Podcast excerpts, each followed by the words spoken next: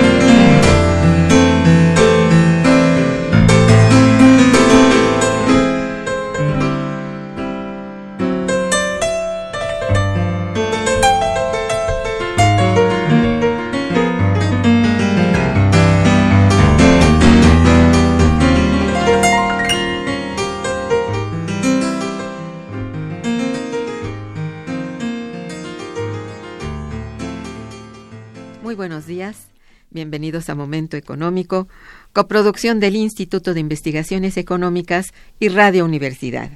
Les saluda Irma Manrique, investigadora del Instituto de Investigaciones Económicas, hoy jueves 25 de enero de 2018. El tema que abordaremos el día de hoy es efectos inflacionarios en el México actual y para ello contamos con la valiosa presencia de nuestro querido amigo y compañero, el doctor Armando Sánchez Vargas. Buenos días, Armando, bienvenido. Muy buenos días, Irma, muchas gracias por la invitación. Nuestros teléfonos en el estudio son 55 36 89 89, que cuenta con dos líneas. Y para comunicarse desde el interior de la República, tenemos el teléfono LADA sin costo 01800 505 2688. La dirección de correo electrónico para que nos envíen sus mensajes es una sola palabra momentoeconómico. También pueden escucharnos a través de la página de internet www.radiounam.unam.mx. De nuestro invitado. Armando Sánchez Vargas es doctor en Economía por la Facultad de Economía de la UNAM es maestro en Ciencias Económicas por la Universidad Autónoma de México, Universidad Nacional Autónoma de México, y maestro en Arts in Economics por la Universidad de Virginia, de Estados Unidos. Es licenciado en Economía por la Universidad Nacional Autónoma de México. Actualmente él es investigador titular del Instituto de Investigaciones Económicas de la propia UNAM y se encuentra adscrito a la Unidad de Investigación de Economía Industrial. Su desempeño docente lo realiza en el posgrado de Economía de la UNAM. Una de sus líneas de investigación es productividad industrial. Cuenta con la realización de diversos proyectos de investigación y es actualmente el coordinador tanto del boletín electrónico Situación y Perspectivas de la Economía Mexicana como de la coordinación del análisis macroeconométrico prospectivo del Instituto de Investigaciones Económicas de nuestra UNAM. Cuenta con un buen número de publicaciones nacionales y extranjeras.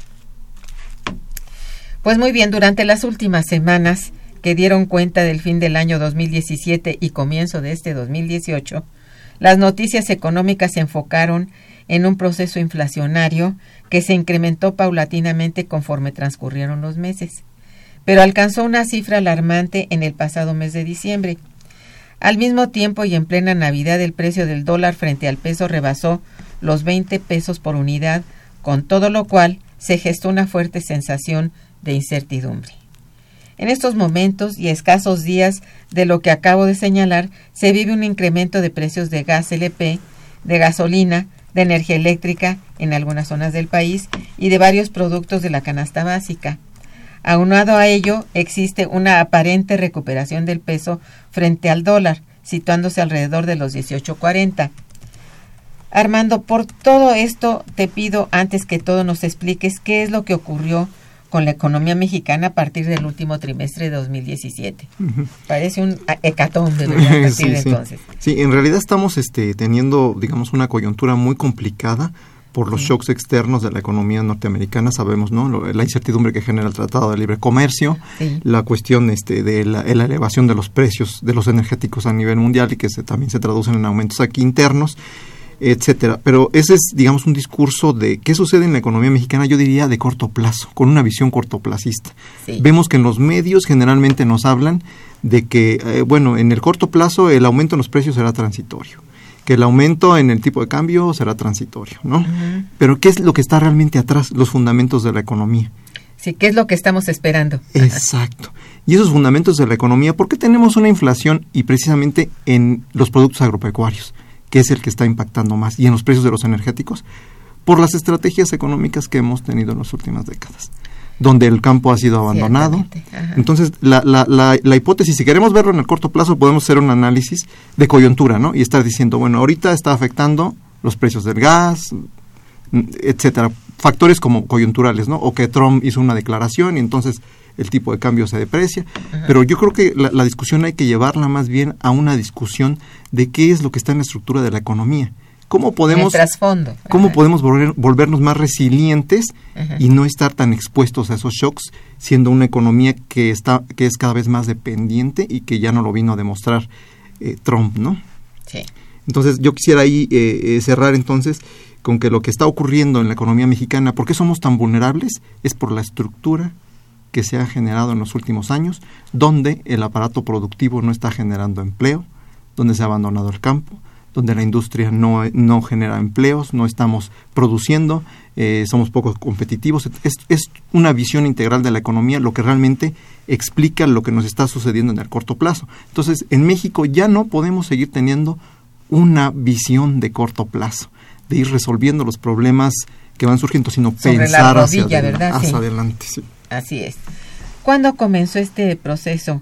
Eh, el, digamos, el, el actual del que estamos hablando, ¿no? ¿Por qué se incrementó de esa manera el, eh, al grado de considerarla como la más alta inflación en 17 años? Bueno, el proceso en realidad tiene que ver aquí, eh, si lo analizamos de manera eh, inmediata, subieron los precios de los energéticos, ¿no? El año pasado sabemos que hubo el sí. gasolinazo, este, que nos dijeron que inicialmente iba, iba a tener, se iba a di- diluir rápidamente, parece que todavía no se acaban los efectos llamados transitorios, este, eh, y eh, nuevamente ahorita con, con la tras- con, digamos con la nueva reforma pues eh, obviamente los precios están subiendo por la forma como se fijan y eso está teniendo ese, ese impacto inflacionario. Por el otro lado las, las verduras y las frutas están teniendo un repunte, un aumento en, en, en- ese precios, ¿no? en los precios. Entonces, al final del día, lo que debemos de ver es que para que no tengamos nuevo impacto inflacionario en el largo plazo, hay que empezar a ver cuáles son los componentes que están haciendo que esa inflación se bote para no estarla viviendo eh, de manera recurrente, ¿no? Antes del 2007, por ejemplo, había un, un proceso donde los precios de los alimentos subieron demasiado y entonces al final del día también tuvimos inflaciones altas, ¿no? Esta, esta ha sido altísima y es porque eh, los componentes como la energía y los alimentos, que son básicos y que además afectan a la población más desprotegida, son los que están eh, subiendo, ¿no? Y eso es porque precisamente este, no tenemos la oferta para producirlos, ¿no? Y estamos compitiendo además por la demanda de esos recursos a nivel internacional. Estados Unidos sube la demanda de gas ahorita por los fríos que han, que han eh, digamos, toda esta cuestión climática y entonces al final pues suben los precios y nos llegan más caros y como no tenemos nosotros cómo eh, ofrecer eso a la población tenemos que comprar caro afuera. Ahora, no solamente ya no producimos, sino lo importamos. Exacto. ¿eh? Totalmente es importado. Exacto. Entonces, esa es una explicación muy, pues digo, yo creo que la, la que está más, más en el fondo y que explica todo lo demás. Y vamos Pero, a estar sujetos a esa estacionalidad ajá, cada año. Ajá. ¿Por qué? Porque no se, no se ha cambiado realmente de estrategia. eh, la estrategia productiva del país, ¿no? No, no ha sufrido ningún cambio, ni es fácil en este momento tampoco, ¿no? Eh, bueno, ¿cuáles son los principales efectos de esta crisis inflacionaria eh, actualmente? ¿Cuáles, dónde se ve más, mm, se siente más, digamos, el efecto inflacionario? Sí, eh, sabemos que de inmediato en el bolsillo de, de los hogares, ¿no? Las amas de casa que van al mercado y encuentran que las frutas y verduras subieron en relación a la semana al mes pasado un aumento impresionante y al final del día, bueno, el, gasto, el gasto no, no, aumenta, los salarios no aumentan, se mantienen fijos, entonces aumenta generalmente en la distribución del ingreso. Sabemos que la inflación va a pegar de, de inmediato los bolsillos de las familias, pero también este va genera un ambiente de incertidumbre, ¿no? Hasta para las inversiones eh, del sector privado. Entonces, eh, siempre sería importante que la inflación estuviera eh, más o menos bajo control. ¿Verdad? Y aquí este, eh, no, hay no hay seguridad de que en los próximos años eh, yo no creo que la inflación va vamos a llegar a los tres puntos al año próximo. es más difícil que hacer gárgaras boca abajo, ¿verdad? Sí, sí está difícil. Eh, pero bueno, en esto nosotros tenemos que considerar otros elementos. realmente no es solamente eso. Se ha dicho reiteradamente por este gobierno que ha aumentado muchísimo la ocupación. Y ese es un elemento que quiero que conversemos después de una breve pausa musical y regresaremos. Está escuchando Momento Económico.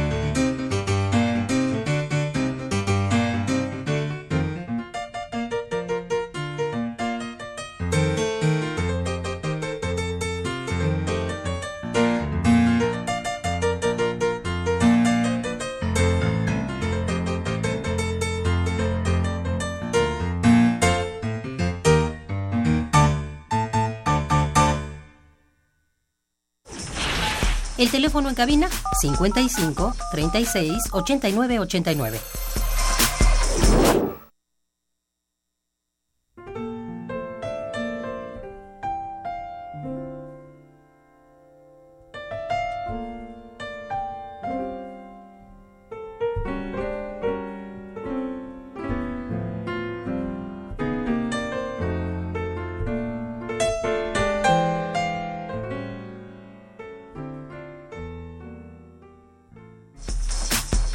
Continuamos en Momento Económico.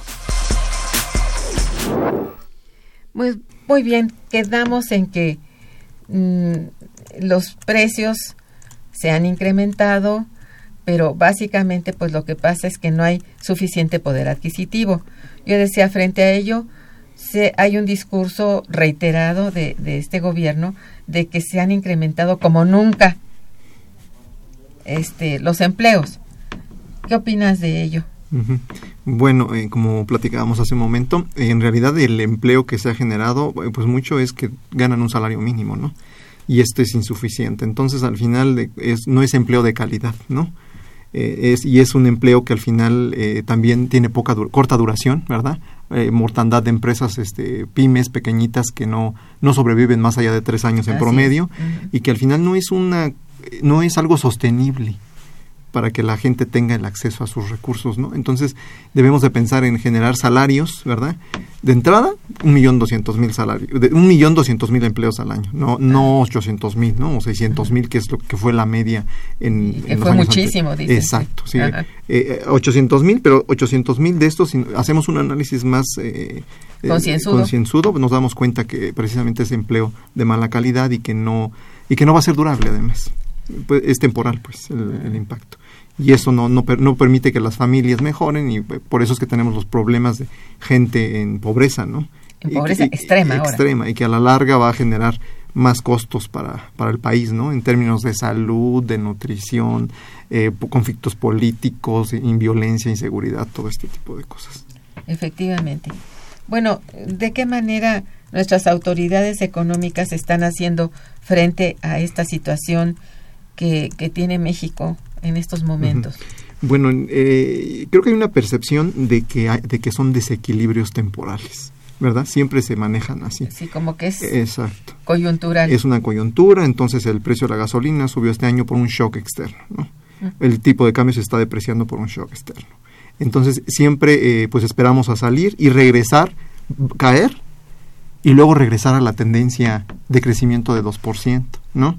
Y con una inflación de 3%, que es un estancamiento, en realidad, para el crecimiento poblacional que tenemos en este país. Entonces, al final del día, tenemos un shock, empeoramos de lo mal que estamos, ¿no? Más allá de lo, de lo, de lo bajo, bajamos. Y, y, la, y, la, aspiración es regresar a esa estabilidad. Pero, pero ¿cuántos años será, cuántas décadas será más sostenible una situación donde estemos creciendo a esos niveles, generando escasos empleos, eh, con una desigualdad rampante. Eh, se ve ahorita la violencia a nivel nacional, la inseguridad de todo esto, se, se, nota que ya el país no está aguantando más, ¿no? Se requiere este una estrategia integral, una visión integral, donde este, hay que corregir esos desequilibrios, ¿no? Esos desequilibrios en producción, en, en oferta, que se traducen en, cuestiones inflacionarias, ¿verdad? Y también este, eh, un manejo de la política económica este, eh, en términos de demanda, por ejemplo, el mercado interno, ¿verdad? Promoverlo, este, mantener los mercados externos, reducir la dependencia que tenemos de los con respecto a los Estados Unidos, porque ya vemos lo que nos está sucediendo.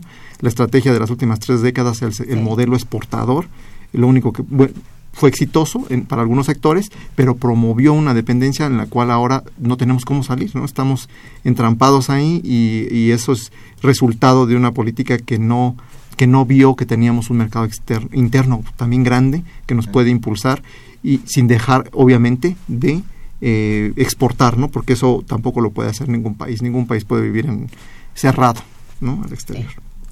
Sí, eh, la circunstancia se ha agravado sobre todo porque, bueno, de ese, de ese, digamos, sector supuestamente exitoso que era exportador, ya también nos han quitado, el, nos han dejado agarrados de la brocha porque ya resulta que ya no va a ser de esa manera ya empezó con su política de atracción de, de empresas Estados Unidos y todo aquel aquellas empresas productoras de automóviles ya están regresando, no todas, pero están volviendo porque así les conviene. Sí, de hecho las, las, agencias internacionales ven como un riesgo el regreso al proteccionismo, ¿no? Así es. Y en ese sentido, si los aranceles comienzan a subir, pues México también tendría que tomar unas medidas similares. Entonces, si vienen, si vienen etapas de ese estilo, pues al final del día eh, México tiene que adoptar una política eh, este, que sea simétrica, proteccionista eh, y que tampoco está en condiciones de adoptar. Exacto, y que tiene que ser este competitivo México, o sea, inclusive aunque haya aranceles y lo que exista, este México tiene que seguir, mantener su competitividad y no aislarse, pero este tener en cuenta que al final la estrategia tiene que cambiar, la, la visión económica, el modelo económico tiene que cambiar. Tú decías hace un momento que, que no ves posibilidades de que en este año ah, disminuya la inflación. ¿Es así? Sí, efectivamente, eh, los pronósticos que tenemos con nuestro modelo macroeconométrico eh, indican que la inflación, de hecho, fue bastante exitoso el modelo. Desde el año pasado veníamos diciendo que la inflación iba a ser de 6.4 y yo recuerdo que había personas que decían no, no, no es posible, pero salió así y nosotros estábamos diciendo 6.4 y va a terminar alrededor de 6.7. Eh, la inflación que traemos para el año que entra es de 5.4 este, para hacerte más, más específico, eh, te menciono que nuestra cifra para el año eh, próximo de la inflación va a ser de, este, em, déjame te doy la cifra específica, sería de, de 5.7. O sea, va a bajar un poco con respecto a lo de ahorita, pero está muy por encima de, las metas que tiene el Banco Central. Una, una inflación de 5.7. Entonces, no esperemos que va a haber una gran caída de la, de la inflación este año. Quizás el, hasta el 2019 empiece, empecemos a, a, tener un retorno hacia una inflación más baja. Y eso... Dependiendo de los shocks externos. No, está, pues estamos pendiendo de un hilo, caray. Bueno, el pasado fin de semana se cumplió un año de que llegó Donald Trump a la Casa Blanca. Eh, ¿Qué significado para la economía mexicana tiene este acontecimiento? Ajá, la llegada de Trump. Eh, sí. Eh, así en términos generales, ¿cuál es tu, tu, enfoque? Sí, en términos generales, este, eh, pues Trump está generando incertidumbre, ¿no? Más incertidumbre. Este, Continuamente. Exacto, todo el tiempo, todo el tiempo. Entonces, este, pues la, economía mexicana debe de acostumbrarse a eso, ¿no? O sea, por los próximos tres años vamos a tener estos shocks, ¿verdad? Incluso algunos de algunas este digamos sectores económicos ya ya absorbieron eso no ya como que están entendiendo cómo funciona Trump y ya no reaccionan, ya no sobre reaccionan, ¿no? Por ejemplo, la bolsa de valores, el tipo de cambio, ya no hay una reacción exagerada, pero aún así el, el tipo de políticas que él está impulsando están dejando a México y su estrategia económica en un alto nivel de, de vulnerabilidad.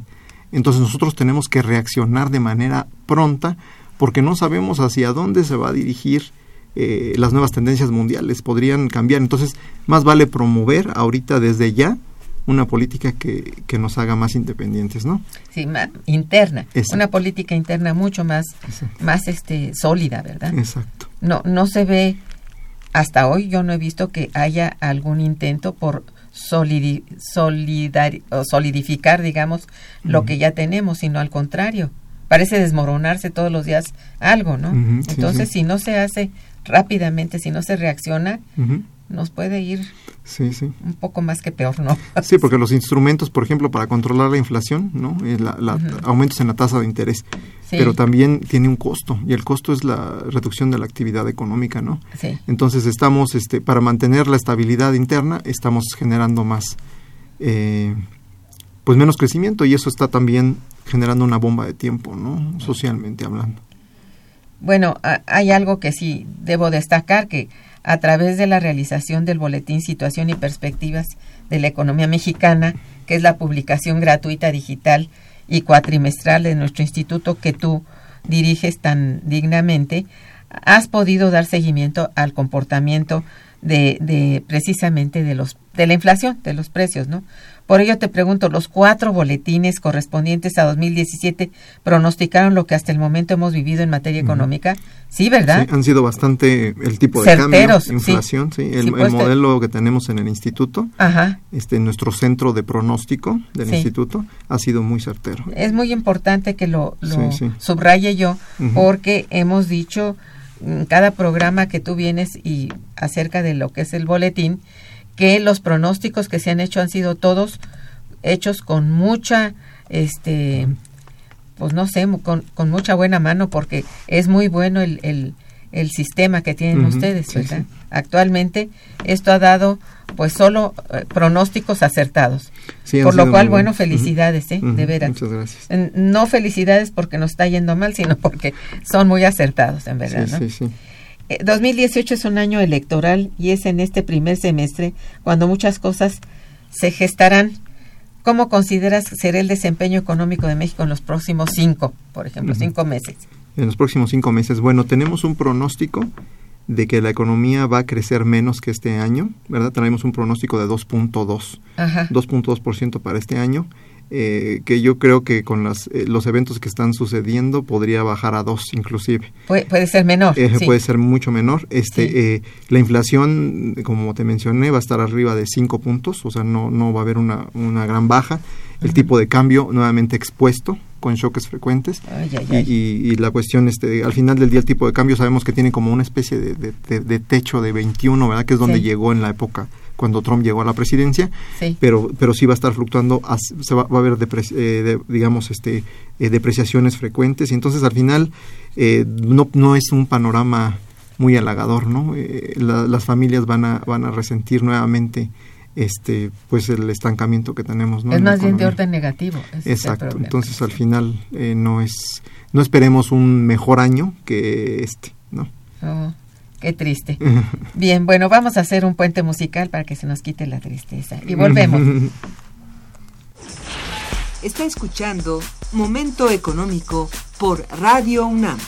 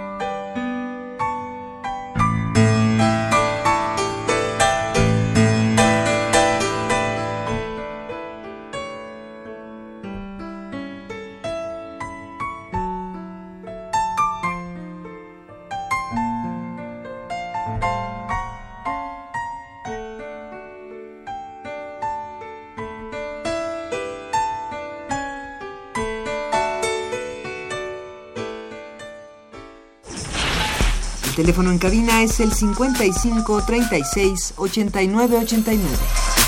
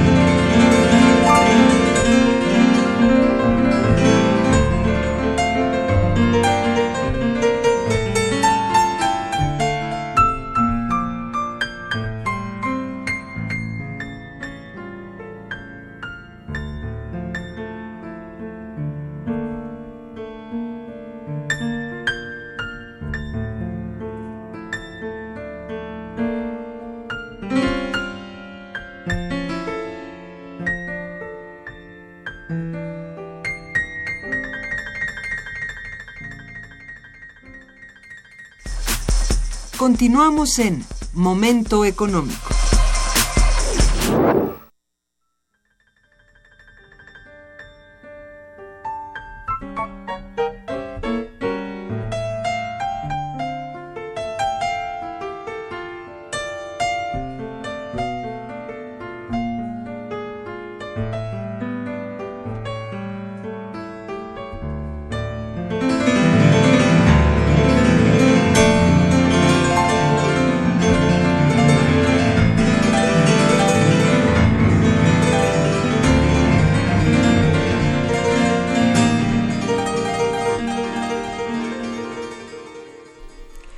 Tenemos algunas llamadas de nuestros radioescuchas.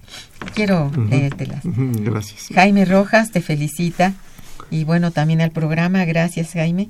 Dice, así como están generando barreras arancelarias en Estados Unidos y Europa, todos los mexicanos tenemos derecho, o no lo tenemos, de emprender una agencia aduanal con cédula, porque el grupo de Herminio Blanco y otros han generado un oligopolio aduanero priista.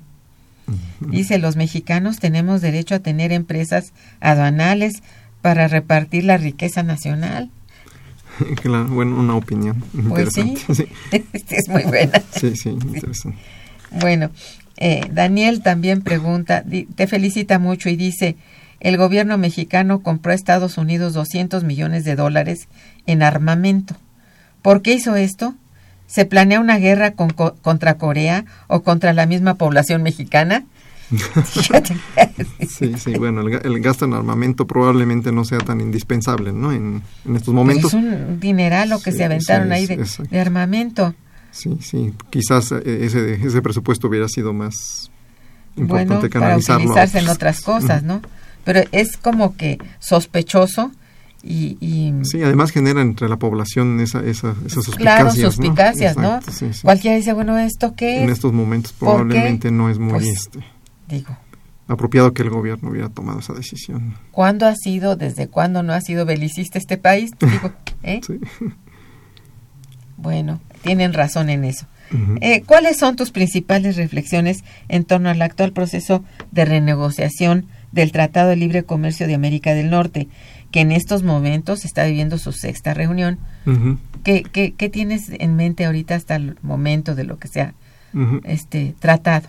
Sí, bueno, en, en realidad este, yo creo que es un elemento que está generando mucha incertidumbre y que obviamente nos trae las depreciaciones súbitas, este, está generando, la depreciación también genera más inflación, entonces está generando al final, eh, está teniendo efectos negativos la negociación en sí misma, pero el tratado debería de negociarse en condiciones ventajosas para nuestro país, ¿no?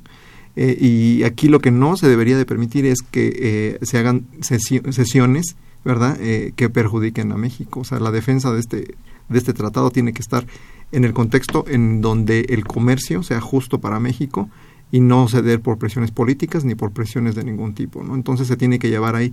De cualquier forma, si el tratado de libre comercio no se lograra, este, eh, se puede seguir con las reglas de la OMC. Yo creo que no hay no es eh, sí puede haber un impacto pero va a ser también de corto plazo en lo que en lo que hay una adaptación a esos nuevos aranceles o lo que vaya a surgir no no creo que el tratado vaya a ser un parteaguas para que la economía caiga en una crisis o sea, los sectores que ya están produciendo ahí van a seguir produciendo y van a buscar maneras de adaptarse.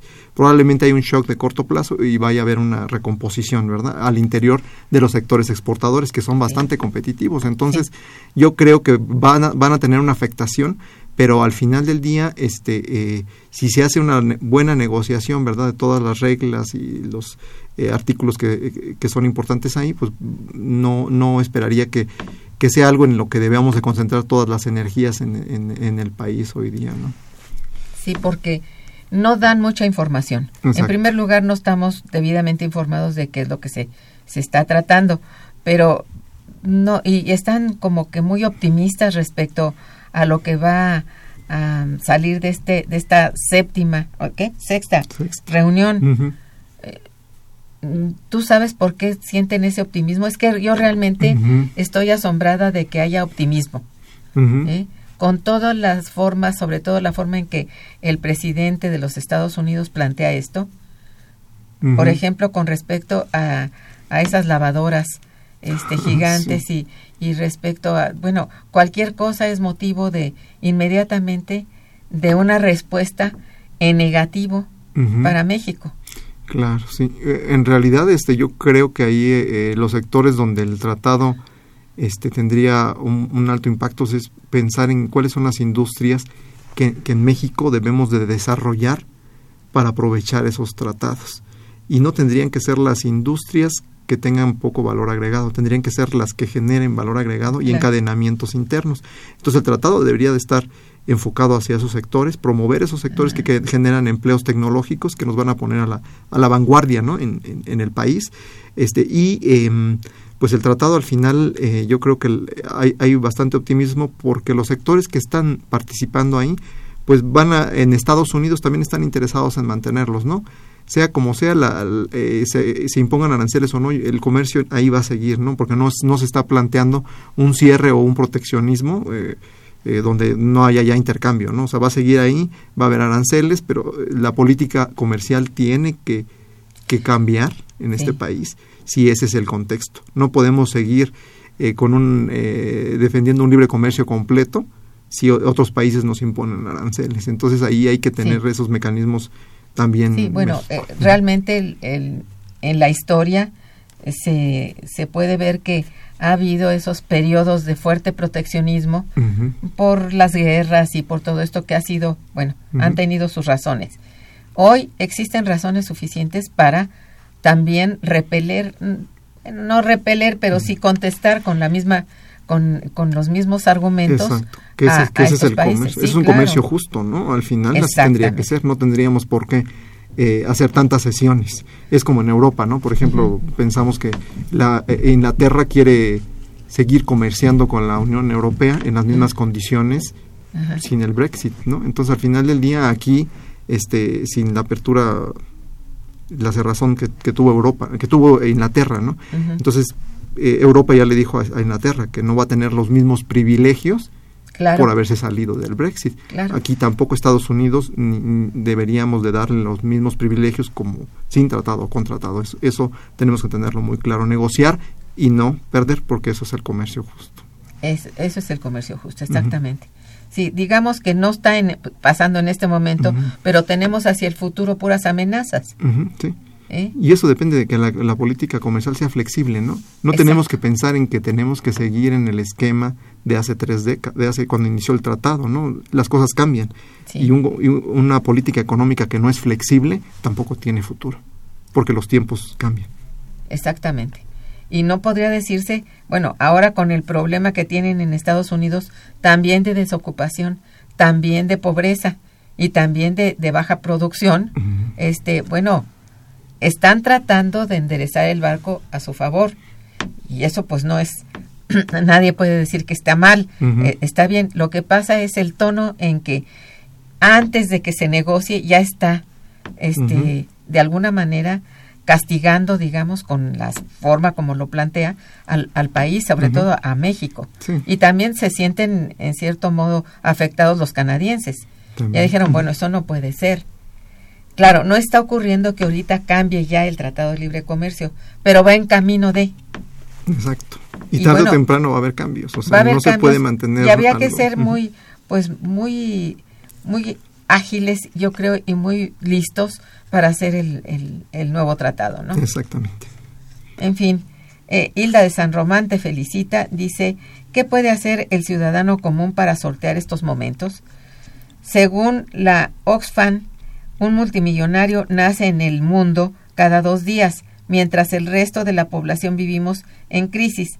Lo que ocurre en México pasa en Europa y en otros países.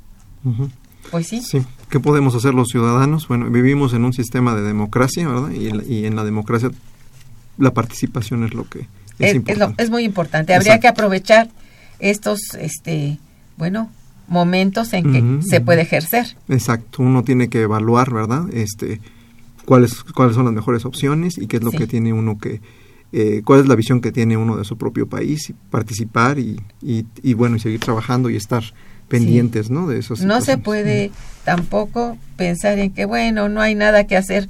Yo creo que sí, es el momento en, en que hay que hacer, hay que actuar y hay que opinar Exacto, y decirlo. Sí, sí, sí, Cada quien de acuerdo a sus convicciones, ¿no? Exactamente. Eh, la señorita Sara García te felicita también y felicita al programa. Muchas gracias. Dice, ¿nos puede explicar el invitado por qué el tele, Telecan y su negociación influyen en el tipo de cambio peso dólar? Sí, bueno, es, esto es importantísimo porque como una buena parte del, del, crecimiento del empleo en este país que, proporciona, que proporcionan las exportaciones, eh, que, tengamos más empleos generados por las exportaciones y de la, digamos, fortaleza de la economía mexicana depende de esas exportaciones con Estados Unidos. Entonces, cualquier amenaza que haga que, exportemos menos a Estados Unidos, ¿verdad? Por aranceles o esta situación pues genera incertidumbre en los empresarios, ¿no? En la gente que, que tiene esos, esas empresas y al final del día pues hay, bajan las posibilidades de que inviertan, ¿verdad? Entonces al final ese sector se ve afectado con esa incertidumbre de amenazas de que se va a cerrar el, libre comercio, ¿no? Por, esa es, digamos, la, la, lógica ahí. Ajá. Y por eso también incide, digamos, en, en, el, en el tipo de cambio. Claro.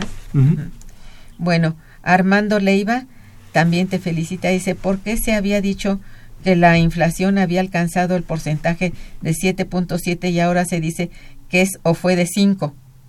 La inflación del, de este año. La que dijo oficialmente. La que ah, se dijo oficialmente. La que se dijo oficialmente. Bueno, al final eh, también hay que tomar en cuenta que depende de cómo la calcules, ¿verdad? Si tú la comparas. ¿Con relación a qué? Exacto, sí. Entonces puede haber diferentes cifras si son anualizadas, a tasa mensualizada. Entonces, muchas veces los medios manejan diferentes tasas, pero digamos la, la que está aceptada ahorita va a ser de alrededor de 6.7, ¿no? Eh, la inflación. Sí, hubo varias referencias que se hicieron con relación a lo que había este crecido, habían crecido los precios en el periodo enero, digamos, en el periodo diciembre-enero, pero de diciembre-enero del anterior también del año hacia acá, parece que se dijo que era 7.7. Exacto. Eh, parece que así fue, ahorita que recuerdo eso. En, todo caso, lo importante es que hay una mayor inflación de la que se espera. Bueno, después de todo, y lo que se tenía muy prometido que sería era de 3. Exacto, y no, no se alcanzaron las metas, estamos más, más del doble ¿no? de la, del objetivo. De las metas inflacionarias, sí. Bien, pues sí, esa es la verdad.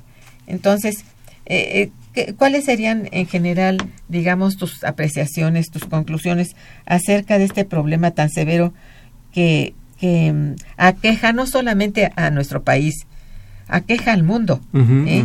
Es decir, no podría decirse que no hay procesos inflacionarios en otras partes. Por ejemplo, el que aqueja a Venezuela. Bueno, ¿eh? es una cosa exagerada, terrible. Va de acuerdo con sus problemáticas cada uno. Pero no se puede hablar de que haya zona del mundo que no tenga problemas. Entonces, eh, el problema específico, el que puede ser el principio de todos los males, ¿cuál crees que sea desde tu punto de vista? Desde mi punto de vista, eh, creo que el modelo globalizador está, se está agotando. Es un modelo que generó riqueza, pero generó mucha concentración de esa riqueza.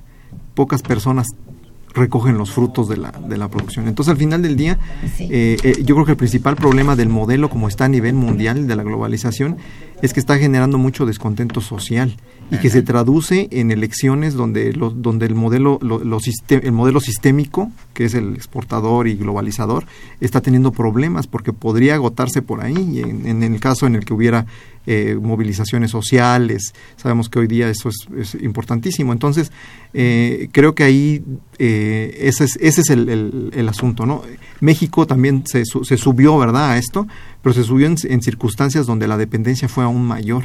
Entonces ahora tenemos que eh, pues remar contracorriente, ¿no? Y, hacer y generar un cambio de visión en la estrategia de México a los próximos 20, 30 años. No hay que pensar en la coyuntura, en, en, medidas de política no en un periodo de gestión, sino a largo plazo. ¿verdad? Exacto, y, medidas de política económica eh, inconexas, ¿no? Eh, donde solo, digamos, antes teníamos la promesa de las reformas, ¿no? pero ahora es reformas de las reformas. Pero al final del día muchas de las reformas son eh, no, no, han probado todavía su, su, su, eficiencia, su, que han tenido resultados y además eh, hacer nuevas reformas sobre algo que ya no ha funcionado probablemente no sea lo, el camino apropiado sin tener una visión integral de la economía. Ese es el problema. Y la visión integral de la economía tiene que estar dirigida sobre el empleo, generación de empleo, distribución del ingreso y generación de más riqueza, ¿no? Eso es eh, orientada, que empujada porque de manera conjunta por el sector privado, el gobierno generando lo que le toca, su papel que le toca, que es generar infraestructura, que eso lo ha abandonado, ¿verdad? La generación de infraestructura. Este, eh, es necesario mantener la, la, estabilidad también, tampoco podemos generar un déficit externo impresionante, hay que tener cuidado con las cuentas, ¿verdad? Eh, y sobre todo en la economía tan abierta como está, hay que tener cuidado con esas cuentas, pero yo creo que hay recursos que se pueden liberar para que el Estado pueda gastar nuevamente en fortalecer la infraestructura productiva que le genere condiciones al sector privado, ¿verdad? A los hogares y a todas las familias para que puedan tener mejores oportunidades, ¿no? Al final del día de eso se trata. Entonces yo creo que el, mensaje es el siguiente. Se, tiene que haber un cambio en la estrategia económica. Porque si no, nos espera nuevamente otros seis años con un crecimiento de alrededor del 2%, con inflaciones altas, lo cual quizás eh, México ya no está para, para otros seis años de ese tipo. Entonces, es un cambio de estrategia, una estrategia con una visión integral, inclusiva, ¿verdad? Y manteniendo eh, nuestra democracia que ha costado tanto trabajo este, eh, en las últimas décadas, empezar a formarla, ¿no? Entonces, eso es importantísimo. Sí. Bien, vamos a una breve pausa musical y regresamos. Está escuchando Momento Económico.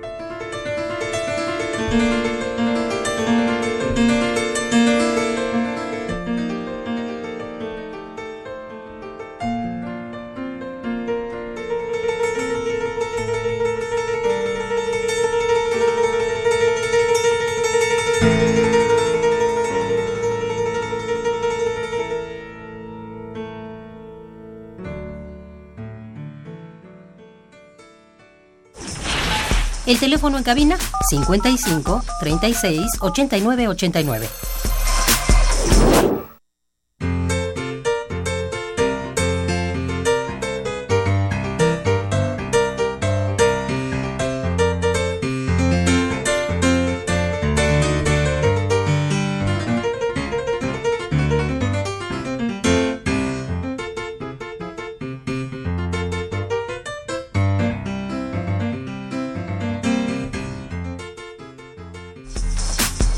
Continuamos en Momento Económico. Muy bien, este, mira, tengo aquí una llamada de la señorita Evelia Gutiérrez que te felicita mucho y también al programa. Dice, ¿cómo podemos acceder a la información trimestral de que habla, en, de que hace mención? Sí, eh, le sugiero que entre al Instituto de Investigaciones Económicas, a la página del Instituto de Investigaciones Económicas de la UNAM y en donde dice publicaciones, ahí aparece la, la publicación trimestral. El boletín se el llama. Boletín, boletín. Situación y perspectivas. Situación y perspectivas. Muy bien. Informada, señorita. Bien, este, doña Hilda de San Román también te felicita de nuevo. Dice, hay un problema de concentración de la producción y no se respetan los derechos laborales, mientras que las ganancias de los empresarios se han incrementado un 200% bueno, es en realidad lo que le llamamos la, la desigualdad, ¿verdad? Que, en que, que, efectivamente. todo el mundo sabe y reconoce que ha pasado en este país. es decir, que ha crecido más la desigualdad. Es innegable. Sí, efectivamente. Y que se eh, necesita una política para empezar a trabajar con la reducción de esa desigualdad como objetivo. Y solo puede pasar por el empleo. Empleo Solamente. bien remunerado. O sea, no, no, hay, no hay este, caminos fáciles. O sea, el camino es generar empleo bien remunerado. Efectivamente. Bueno, aquí eh, se me antoja que nos hables del modelo que ustedes están trabajando en perspectiva, es decir, 2024. ¿Qué, qué dice el modelo para 2024? Exacto, sí. Bueno, la, la situación es, este, eh, digamos, pensando en términos de qué sucedería en la economía mexicana eh, de aquí en el próximo sexenio si las cosas siguieran tal como están, ¿verdad? Ah, eh, sin ningún afán partidista, simplemente qué dice nuestro modelo macroeconométrico. la situación de la economía mexicana es estamos, creci estamos creciendo alrededor del 2% en estos momentos. Estaríamos, por la pura inercia y crecimiento de la economía, probablemente pudiéramos llegar a un 2.4% de crecimiento al, al, al 2024, lo cual es a todas luces insuficiente y es mantener un sexenio más el crecimiento insuficiente que ha generado la desigualdad.